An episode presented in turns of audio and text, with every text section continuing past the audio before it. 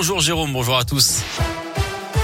On commence par vos conditions de circulation avec des difficultés autour de l'agglomération lyonnaise. Principalement, ça coince sur la 47 à hauteur de Givors pour rejoindre le nœud de Ternay au sud de Lyon et sur la 42 au passage du nœud des îles pour rejoindre le périphérique Laurent Bonnevet. À la une, c'était le procès de l'année, même du siècle. Pour certains, le procès de Nordal Lelandais qui s'est achevé vendredi à Grenoble était hors norme à cause d'abord de la gravité des faits, le meurtre d'une enfant, mais aussi de la personnalité de l'accusé ou encore de l'enquête qui a vu la création d'une cellule spéciale pour voir si certaines affaires non élucidées pouvaient lui être rattachées. Et puis, il y a eu la taille du procès, 15 jours d'audience, des dizaines de témoins, des centaines de journalistes, mais aussi un public nombreux et assidu. Chaque matin, une longue file se formait devant le palais de justice pour avoir une chance d'entrer dans la salle d'audience. Il fallait être bien matinal, comme le raconte Antoine, étudiant en droit à Grenoble. Faut se lever tôt. Les premiers matins, j'étais là à 4 heures. Au fur et à mesure, les gens connaissent l'astuce, donc ils viennent à 4 heures, ce qui nous oblige, nous, à venir à 3 heures, ainsi de suite, de plus en plus tôt. Moi, je suis étudiant en droit, donc euh, déjà, d'un premier aspect, euh, forcément, euh, étant donné qu'on fait du droit pénal, on, on veut illustrer un petit peu nos cours avec cet aspect pratique. Et puis euh, voilà, il y a cette envergure justement du procès. Euh, c'est une manière également de, soutenir la famille. Donc c'est un tout. Et puis au fur et à mesure, quand on vient tous les jours et qu'on a quelques approches, quelques contacts avec eux, on peut nouer quelques liens. Et puis c'est pour ça qu'on a cette envie d'être derrière eux à tout moment.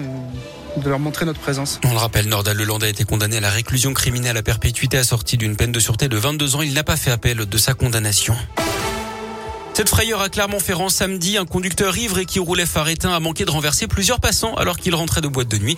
D'après la montagne, les gendarmes ont tenté de l'interpeller mais il a pris la fuite. Il a finalement été intercepté sur l'autoroute entre Clermont et Landes.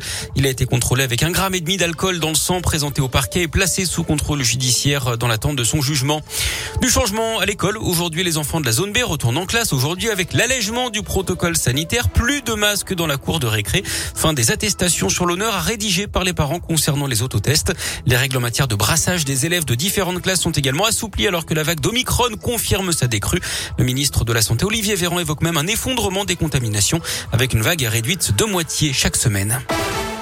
Le sport et le foot avec la belle victoire de Clermont au Vélodrome de Marseille hier 2-0. Les Auvergnats 15e de Ligue 1. Saint-Etienne est 16e après son match nul de partout contre Strasbourg, mais un point seulement devant Bordeaux dernier. Et puis on joue également basket hier soir défaite de la Gielbourg en championnat face à l'Asvel 68 à 62. Et puis on reparle des Jeux d'hiver de Pékin qui se sont achevés hier avec une mésaventure assez délicate pour un concurrent de l'épreuve de ski de fond samedi. Course raccourcie de 20 km à cause du froid. Il n'y a pas que la course hein, qui été rabotée à cause de la météo. Un concurrent finlandais a eu le petit oiseau partiellement gelé. Il est obligé d'utiliser une bouilloire à l'arrivée pour retrouver ses sensations à l'entrejambe, forcément très problématique. En parlant de ce genre de problème, savez-vous quelle est l'angoisse ultime des acteurs de films coquins? Eh bien, c'est tout simplement de perdre leur copine.